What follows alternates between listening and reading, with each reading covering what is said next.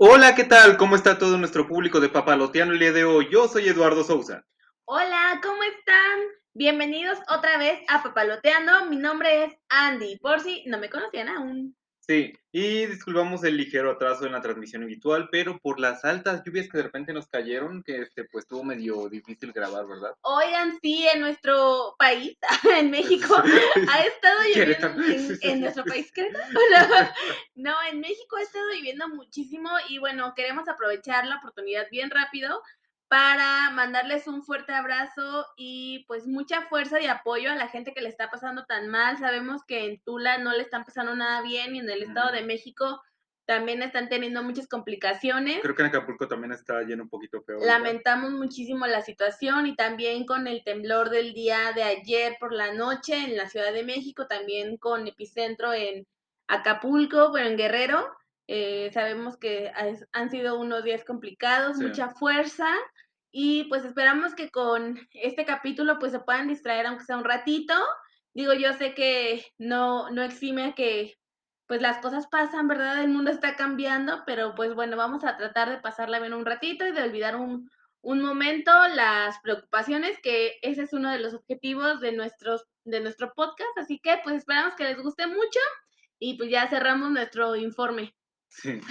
Bueno, muchas gracias por permitirnos ese pequeño mensaje. Entonces, el día de hoy tenemos este tema de que por ser el mes patrio, septiembre, pues eh, queremos hablar un poquito acerca de películas mexicanas. Sí, bueno, como ya saben, el 15 de septiembre se celebra en México el Día de la Independencia y es por ello que decidimos pues dedicarle este mes a películas mexicanas. Ahorita les vamos a hablar, bueno, en, en este capítulo vamos a platicarles un poco sobre películas más contemporáneas de 2000 eras y bueno, eh, también vamos a dedicar un capítulo a cine de oro, mm. pero bueno, ese no es este capítulo. En este capítulo vamos a platicarles, nos vamos a ir por otro rumbo. ¿Quieres empezar, Edad? Vaya, pues Sí, este, sí, tal, tal, vez, tal vez pudimos haber hablado de Shang-Chi, pero la verdad ni yo ni yo ni tú hemos visto Shang-Chi, pero bueno. Que no, que no. Aparte ya me sentí mal después de que estuvimos bromeando la, el episodio pasado, dije, ay, a ver si no piensan que estamos burlándonos de una cultura, un hombre. ay. No, es que ahora todo es muy sensible. Discúlpenos. Creo que dije no es solo. No era nuestra intención. Nos disculpamos, es solamente parte de nuestra ignorancia de pronunciación. bueno, que pero ya, aclara el punto, sí, no crean, no crean, no piensen mal de mí, amigos. Bueno, está, bueno. Voy a empezar con una película que se salió más o menos recientemente, que se llama Vuelven, salió en 2017. ¿Escuchaste de esa, Vuelven? No. Pues es de una directora llamada Isa López, que pues no, ella no tiene tantas películas hasta ahorita, pero creo que Vuelven es una película bastante destacada, ya que, ya que es una película como que mezcla de realismo mágico en México es sobre una niña llamada Estrella que vive en el norte de México y le tocan como vivir, experimentar en cuando está en plena clase, las balaceras que hay a su alrededor y así parecido. Y un día desaparece su mamá. Ay, qué horror. No recuerdo muy bien cómo fue eso, pero creo que no queda muy claro qué le pasó. Se dan como que indicios de que la secuestraron, que la abdujeron y Estrella pues era, ella era la única familia que tiene y para sobrevivir se une a unos grupos de niños que tampoco tienen casa y ellos son como perseguidos por, ya ves, los criminales de bajo rango que andan por ahí de repente. Oh, ya quiero llorar. Sí. Y, pero el realismo mágico viene de que ella, ella piensa que tiene una especie de poder para pedir tres deseos a lo largo de la película y que la está persiguiendo una especie de tigre. Ah. Pero la cosa es que también cada, por cada deseo que pide este, pasa algo bueno, pero también algo malo que va a encontrar esos ah. deseos. Y no sé, es una película que mezcla un poquito de... Creo que está muy inspirada en el laberinto del fauno, esa sí la viste, ¿no? Sí, claro. sí. También sabes a cuál me recordó ahorita que dijiste como de esta fantasía, a la de... Mm, ay, la de la embarcación, que es con el león, y con mm. Gerard Depardieu. Con Gerard Depardieu, uh, en la embarcación con el león. ¡Ay! Que el tigre, no es un león, es un tigre. ¿Te hablas de una aventura extraordinaria? Sí, Ah, ya, la vida de Pi. Eh, sí, y yo, la vida de Pi. pero es que me estás cambiando al felino, pero. Bueno, Es que- Ok, ¿Por qué te acordó eso? Pues no sé, ahorita como que Por, me por llegó. tigre. No, dijiste como fantasía y me acordé porque, bueno, no, no les voy a contar la película, pero por ahí va algo también de, de fantasía y también eh, como que anula la realidad a través de una historia fantástica. Exacto. Sí, es chistoso porque no sé si es spoiler o algo así, pero bueno, realmente no Seguramente no, en no. spoilear. Bueno, es que la cosa es que no se aclara realmente si lo que vive Estrella es fantasía o si sí está pasando, así como también en el laberinto del fauno. Así que sí, es una película que vale la pena ver para que cada quien saque sus conclusiones. Ok. Muy bien, ¿tú de qué película nos vas a hablar? Bueno, yo voy a cambiar totalmente el giro porque eh, no, no he visto este tipo de películas. Las películas que yo les voy a recomendar son más bien dos mileras porque soy millennial y era lo que yo veía en la adolescencia. ¿Y qué tiene? Así que les voy a platicar de una película que la verdad cuando yo la vi en el cine moría de risa. O sea, me ataqué de la risa, me gustó muchísimo. Tiene un humor ácido muy divertido y esta es la película de Matando Cabos. No sé si ustedes la han visto o no sé si tú la viste. Mm, veí trocitos, pero no la he visto completa. Ok, esta película fue protagonizada por Tony Dalton y Ana Claudia Talancón. Ay, me gusta Tony Dalton, es un buen actor. Sí, la película es, es muy divertida en realidad. En esta época hacía mucho dupla con un actor que tiene un nombre eh, ruso, pero no, se llama. Eh, y la, es la película de la trama donde ellos trabajan como para un empresario, pero como chueco, ya sabes, estos eh, empresarios como que hacen lavado de dinero y tienen como sus business por debajo del agua. Entonces, eh, Tony Dalton está, esto no, no estoy spoilereando, esto es como de la, la premisa de la película y de ahí surge todo. Entonces, Tony Dalton está saliendo con la hija de este empresario que es interpretado por Pedro Armendari Jr. Y pues, o sea, obviamente no, eso no le gusta nada al papá y por azar del destino, eh, este empresario que es súper poderoso termina encajuelado en la en el coche de Tony Dalton y bueno, a partir de ahí se va con su compa y tienen un buen de aventuras porque pues obviamente los están persiguiendo, se están metiendo con mafia eh, y la película pues sí, tiene bastantes tintes de humor negro, pero pues también habla de realidades que suceden mucho, sobre todo pues en una sociedad mexicana también de la que se hablaba mucho en los 2000 y pues la verdad es una película muy divertida, fuera de todo el contexto violento en el que, al que se enfrentan, la película es súper, súper divertida, entonces pues yo les recomiendo que si no la han visto, se den chance de verla, no es una película súper profunda. Hay una en la que sí les voy a platicar un poco más adelante. Pero esta está, yo siento que Palomera, aún así ganó algunos premios, pero está, está, está padre, me gusta. Sí, tiene como que un elenco muy destacado también esta película. Sí, no me acuerdo cuál es el compañero de Tony Dalton. A ver, este, Ay. googlealo. ¿No te acuerdas? Bueno, mientras lo este. googleo, tú dinos cuál es tu otra película. Me vas a googlear y de repente, ah, Pues es que tenemos que seguir con nuestra programación habitual. bueno, está bien. Yo también voy a recomendar una película que me encontré de casualidad una vez que visitaba la Cineteca, cuando todavía se podía visitar la Cineteca, que no se puede. Christoph, Se llama La calle de la amargura. ¿Llegas? Es Christoph. Ah, Perdón, amigos. ¿Qué? Ok. Christoph Ran... El de Frozen. No, es él. Ah, ah, el crítico este. Ajá, él. Bueno, ellos hacen dupla en esa película de Matado a Cabos. No me acordaba que salía. Creí que nada era como este crítico y una que otra vez director este tipo. ¿No? Bueno, es él. Bueno, ya, es Christoph. Muy bien, bueno, sigamos con tu Bueno, ya, recomendación. antes de que me, me estuvieras interrumpiendo. Perdóname. La calle de la amargura es una película del 2015 y la dirige Arturo Ripstein. Espero haberlo pronunciado bien. ¿Y tú has escuchado de este director? Sí, me suena. Pues hace poquito sacó una película que me quedé con ganas de ver, todavía no la veo, llamada El Diablo entre las piernas. Ah, ya sé cuál. Sí, sí, Hmm. sí, sí. Bueno, pero la que yo estoy platicando que sí vi es La calle de la amargura. Y se me hace que este director tiene como que cierto ah, atracción hacia el misticismo, que es como toda esta mezcla de pobreza, riqueza, este, de depresión y a la vez felicidad que hay en México. Para los que son mexicanos, más o menos a, a qué me refiero, supongo. Y para los que no, No sé, es que, no sé, México es como que un país donde se vive toda clase de emociones todos los días. sí, sí, Como ya- que convivimos con muchas cosas buenas y malas al- Sí. cada día. sí, la verdad sí. Y en fin, este, La calle de la, Multicultural.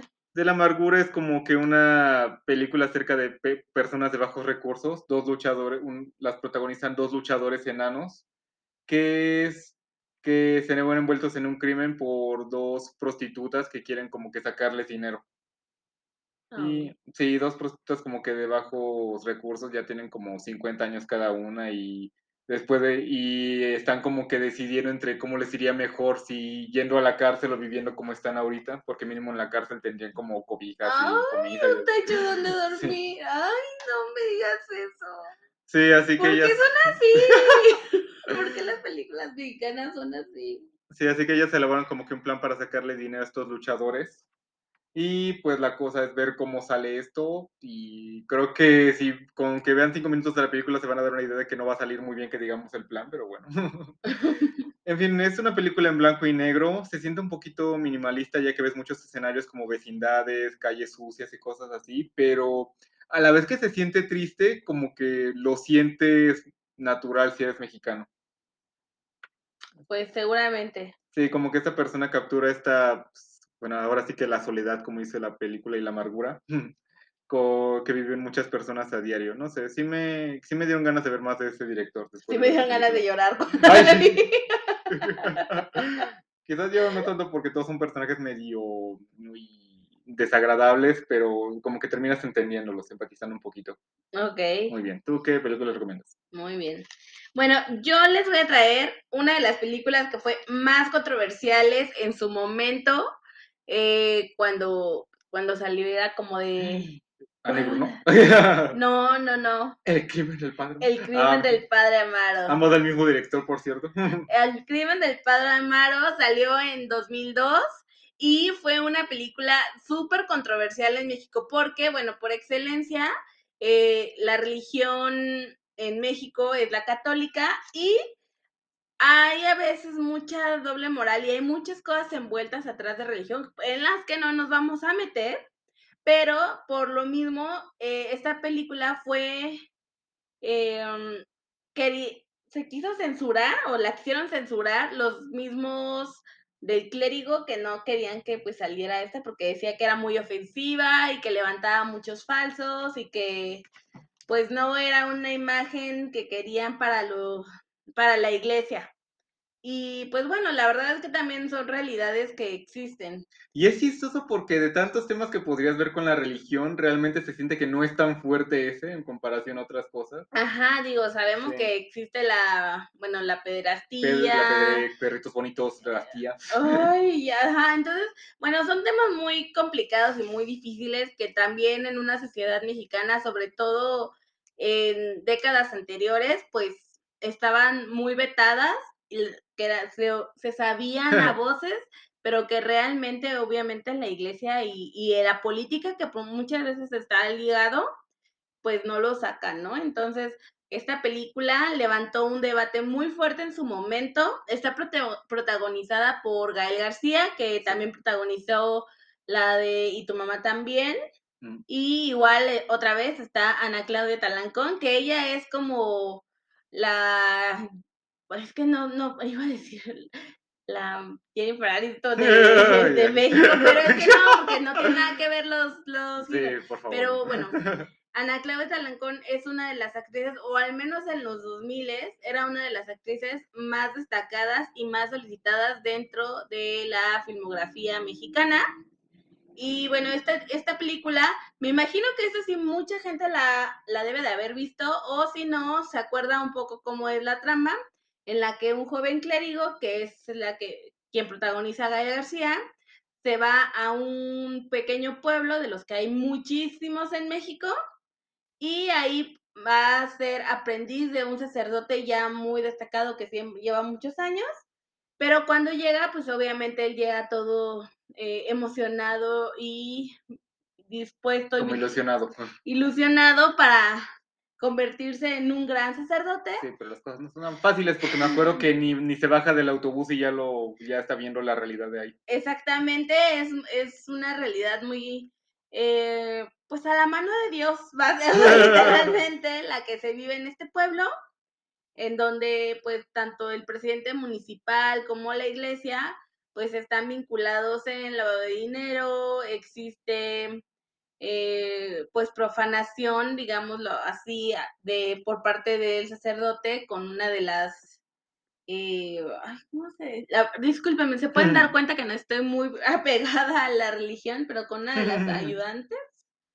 Supongo. Eh, que es también, eh, que eh, le protagoniza Angélica Aragón, que es, en la película es la mamá de Ana Claudia Talancón. Bueno, aquí podemos ver cómo eh, desde el principio se va dando cuenta de todo lo que está sucediendo en este pueblo. Él obviamente está en desacuerdo, pero a la vez pues se va enamorando, por decirlo así, de la hija del personaje de Angélica Aragón.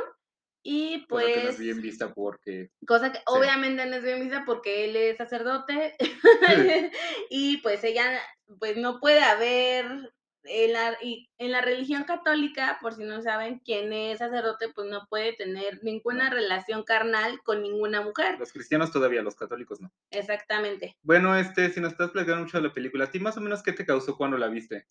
¿Sí te entendías la controversia La primera que vez que la vi, eh, m- me impactó mucho. Nunca había visto algo parecido. Mm. Sobre todo también por la parte, por el tema del, del aborto. Ay, no me acuerdo de esa parte. Pues ese es el crimen del padre Amaro. Creí que el crimen era el amorío. Pues Es que hace mucho que no veía la película. Perdón. lo que estoy diciendo. Ajá, o sea, el crimen tiene un amorío y de este amorío, pues, eh, Ana Claudia Talán, como en el personaje que interpreta Ana Claudia Talán, con, eh, sale embarazada, va a decirle a al padre Amaro y él le dice que no, que está loca, que eso no es posible, que, que él está consagrado a Dios y que no va a perder la, su carrera por, o lo que sea que sea. o lo que sea, que como lo llamen, por estar con ella y bueno, termina convenciéndola de abortar y pues sale mal Y, yo, y ella y, muere tú, de- y tú te quejabas de que yo decía spoilers, pero bueno. Ay, bueno, pero esta película Gracias por contar. perdón, es que esta película yo siento que ya el 80% de la gente la vio, fue Mm. como súper famosa. Este sí está chistoso, ¿no? Como que tanta gente se criticaba, pero a la vez todos la querían ver. Ajá, esta película ha sido vista muchísimas veces. Bueno, yo espero. Discúlpenme si no la han visto, se pueden saltar esta parte. Pero es una película muy buena. Yo creo que después de tantos años, o sea, como les digo, esta película se estrenó en 2002. Han pasado ya bastantes años. Entonces, y la sociedad y el pensamiento ha cambiado y evolucionado mucho, al menos en la cultura mexicana. Yo creo que ahorita si la ven nuevamente, la van a ver con otros ojos y Mm. ya nos podrán contar su opinión, pero es una muy buena película, es una muy buena recomendación y te hace abrir mucho los, los ojos también para ver este, pues este otro lado de la iglesia. Sí, Carlos Carrera como que es un director muy controversial. Este, hace poquito hizo Ana y Bruno, que también como que Ah. desató pláticas de si sí era para niños o no esa Sí, película. esa película también. O esta película de un embrujo, ¿tú has- llegaste a ver esa? No. Es una película acerca de una mujer que cree que se le muere su esposo y ella es maestra y se empieza a enamorar de un niño. Sí. Fuerte, le encanta Y- la controversia. Sí, y realmente sí es medio explícita la relación. No manches. Sí. ¡Ah! Ya la quiero ver. ¿Cómo se llama? Ah, un embrujo. De todas maneras, les vamos a estar dejando las películas de las que les estamos Sí. hablando en, el, en la descripción. Y la pasaban por tela abierta, así la vi yo. Nosotros veíamos cosas o sea, súper fuertes y ahora y Sí. es como de, ay, que no vea Bambi porque hay... que no Blancanieves porque no hay consentimiento. sí, bueno, ya. bueno, ya, este, yo Milton, película que voy a recomendar. Este, pues sí me voy a bajar un poquito de los 2000 a una película que pues no vi en su momento porque todavía no había nacido, pero por poquito. La invención de Cronos, de Guillermo del Toro. Ah, ok. Es chistoso porque Guillermo del Toro quizás sea uno de nuestros mayores representantes mexicanos del cine, pero solo tiene una película 100% mexicana en su filmografía, que es esta, la primera que hizo. Y Cronos habla acerca de un hombre que ya es mayor, o como su hijo murió, pues, y su nuera, él cuida a su nieta en una tienda de antigüedades. Y resulta que se encuentra como que una cajita que, que era, pertenecía a un vampiro hace mucho tiempo. Y esta caja lo pincha y él empieza a tener como que una transformación en un vampiro, en un vampiro mexicano, porque es de México. Ah, mira. En fin, este, la película habla mucho acerca de cómo este hombre ve este vampirismo como una segunda oportunidad de volver a vivir, porque ya estaba atascado en una cierta rutina. Y quiere a su esposa y a su nieta y todo eso, pero ah, por primera vez en mucho tiempo realmente siente la vida otra vez. Y no, y no sé, es una película que, que se siente refrescante porque una, en México, a pesar de que tenemos tantos mitos, casi no vemos como que películas tipo realismo mágico o, mi- o mitológicas o parecidas. Y cuando lo llegan a hacer sale mal, se ven bien Sí. chavas. Pero bueno, esta está bastante bien porque, bueno, Guillermo del Toro Guillermo del Toro. Sí, sí, se veía su talento desde el principio. Tuvo que vender su compañía de maquillajes para poder hacer la, la película. No sabía qué tal iba a resultar, pero le quedó bastante bien, en mi opinión. Hasta sale Romperman, Hellboy.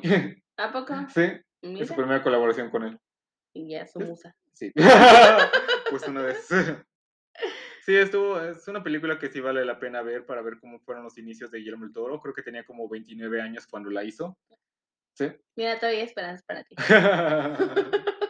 Así que todo, sí, vayan a verla porque, no sé, es una película que se siente la atmósfera, el guion, todo lo que maneja, sí se siente como, como una película que sí está un poquito bajo el radar de muchos, pero que sí vale mucho la pena. Muy bien. Bueno, Pues vamos a, ¿Y, a cuál- ver. y si nos digas toda la película, Y ¿cuál a- es la última que Y recomiendas? aparte, eh, y aparte, este, todos amamos a Guillermo del Toro, Sí. así que vayan a verla. Mm. Vaya, búsquenla y véanla y sean felices viendo a, a la- las creaciones de los inicios Del- de Guillermo del Toro. Sí. Muy bien, y por último, yo me regreso, ya es una película mucho más contemporánea, porque esta es una película que causó, eh, le dio una frescura al cine mexicano que ya estaba muy metido en estas películas de narcotráfico, de muertes, de eh, feminicidios. Entonces, esta, esta película es una que vino a refrescar todo esto que estaba pasando y darle este nuevo aire a, a la cinematografía mexicana. Y es la película tan llamada, tan gustada, tan vista por todos lados, que es Nosotros los Nobles. Seguramente todo igual, muchísima gente ya la vio, de esta sí no les voy a Sí, platicar creo tanto. que fue la película mexicana más vista en su momento, creo que todavía. Eh, no, de hecho, El crimen del padre Amaro es una de las películas más vistas en Mm. de los últimos tiempos. que ha roto taquilla, por cierto. Lo busqué ahora que estuve haciendo mi investigación. Pero sí, o sea, Nosotros los Nobles igualmente es una, fue una película súper taquillera en su momento. De ahí despuntaron, eh, aunque no habían sido sus primeros trabajos, pero lanzó a la fama a, por ejemplo, Carla Souza o Luis Gerardo Luis Gerardo Méndez, Méndez. también que lo catapultó como saben, con su personaje era como, en ese momento todo el mundo, empezaban los memes y todo el mundo era como, Joaquín Noble. Ajá, y eh, pues no sé qué más, no sé qué decirles de esta película, además de que pues seguramente todo el mundo la ha visto, ya saben la primicia, que pobrecitos, eh, su papá al ver que son tan berrinchudos, pues los, los engaña, les dice que ahora son pobres y a partir de ahí pues se, se desarrolla toda la película. Es una película muy divertida, es para toda la familia, tiene muchísima comedia, rompió los estándares que se venían manejando hasta ese momento en películas y pues no sé qué más decirles, pero Ah, que si no claro la... que para toda la familia a nivel México, porque así dicen cosas, groserías. Ah, bueno, sí, claro. Bueno, eh, es que también entendamos que la picardía en las películas mexicanas y en la cultura mexicana, o sea, empieza desde que son muy bebitos los de... Sí, una vez es que por ahí pasaba y escuché a unos niños diciendo groserías que yo ni conocía y era como, ¡no! Y lo, la verdad es que lo habla muchísima gente en México, lo habla muy natural, es parte de nuestra cultura, así hablamos, digo yo no porque me sale mal, no, no soy muy buena expresando así, pero eh, yo tengo amigas, amigos que de verdad lo hacen de una manera o sea, genial, es, muy natural. Y pues ahí podemos también ver representada una parte de la sociedad mexicana, ¿no? Y estos contrastes de burbuja de personas, white chickens, gente eh, de clase media. ¿Tú por qué crees que gustó tanto esta película? Por la comedia, porque rompía los estándares. Siento que también porque mucha gente se identificaba de una u otra forma con la vida o lo que estaba pasando en la película. A lo mejor no con la gente muy de mucho dinero, puede ser que sí, pero más bien con estas aventuras y como que te sentías como que alguien había hecho venganza de, ah, este vato era rico y ahora se tiene que enfrentar a lavar los trastos, ir al mercado a las 3 de la mañana. Sí, hace poquito hicieron algo más exagerado de eso con Nuevo Orden, creo. ¿Escuchaste esa película? Ah, sí, claro. sí, sí, sí, no, no salió muy bien. no salió bien. No salió bien. Eh, creo que quedó, quedó súper mal, ¿no? La, la, la película recibió muy malas críticas. Sí, creo que en parte porque partía de esta idea de que ahora los white mexicans son los que sufren el racismo o algo así. Mm. De nos están maltratando. ay, los ricos también lloran y lo voy a demostrar. sí, todo así, no, mato, mm, no.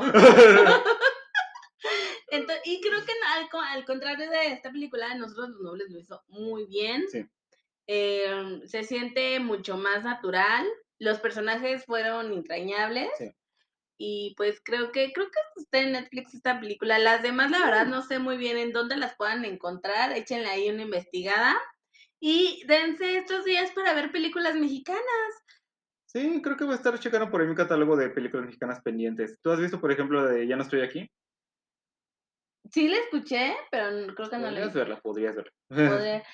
También está una que dirigió Gael García que está en Ah, la de Chihuarotes. Ajá, sí. esa también podrían verla.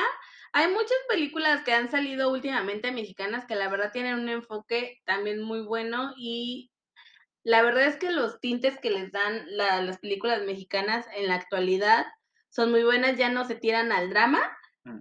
y ya tratan de representar de forma más natural eh, la sociedad mexicana. También escuchamos cosas muy buenas de una película llamada Sin Señas Particulares. no la hemos visto todavía, pero hemos escuchado que sí vale mucho la pena, así que intentaremos hacerlo. Si lo hacemos, le platicamos un poquito de ella, pero, pero también traten de verlo ustedes, sin señas particulares. Sí, eh, esperamos poder ir porque los horarios de la película, como saben, por, pandemia están bien difíciles y pues los horarios no nos han dado para ir. Bueno, pero ahí habrá que ver qué hacemos. Pero muchas gracias por habernos acompañado este capítulo. Sí, nos da mucho, mucho gusto que nos estén acompañando, que nos sigan, que sigan nuestras redes sociales. Estamos bien contentos con este proyecto. Les agradecemos mucho su tiempo por haberse quedado hasta este momento. Ya saben que tenemos Facebook, que tenemos Instagram, que estamos como papaluteando. Vayan a seguirnos, coméntenos y pues nos da mucho gusto que nos oigan en este capítulo. Y pues todo el mes vamos a estar hablando de películas mexicanas. Sí, así que estén al pendiente y muchas gracias y felices fiestas, pues si nos escuchan un poquito ah, antes de que lleguen. bueno, cuídense mucho, les mandamos un abrazo, que les vaya muy bien, que tengan una excelente resto de semana y que ya no nos inundemos, por favor. Bueno, cuídense mucho. Hasta luego. Abrazo. Bye.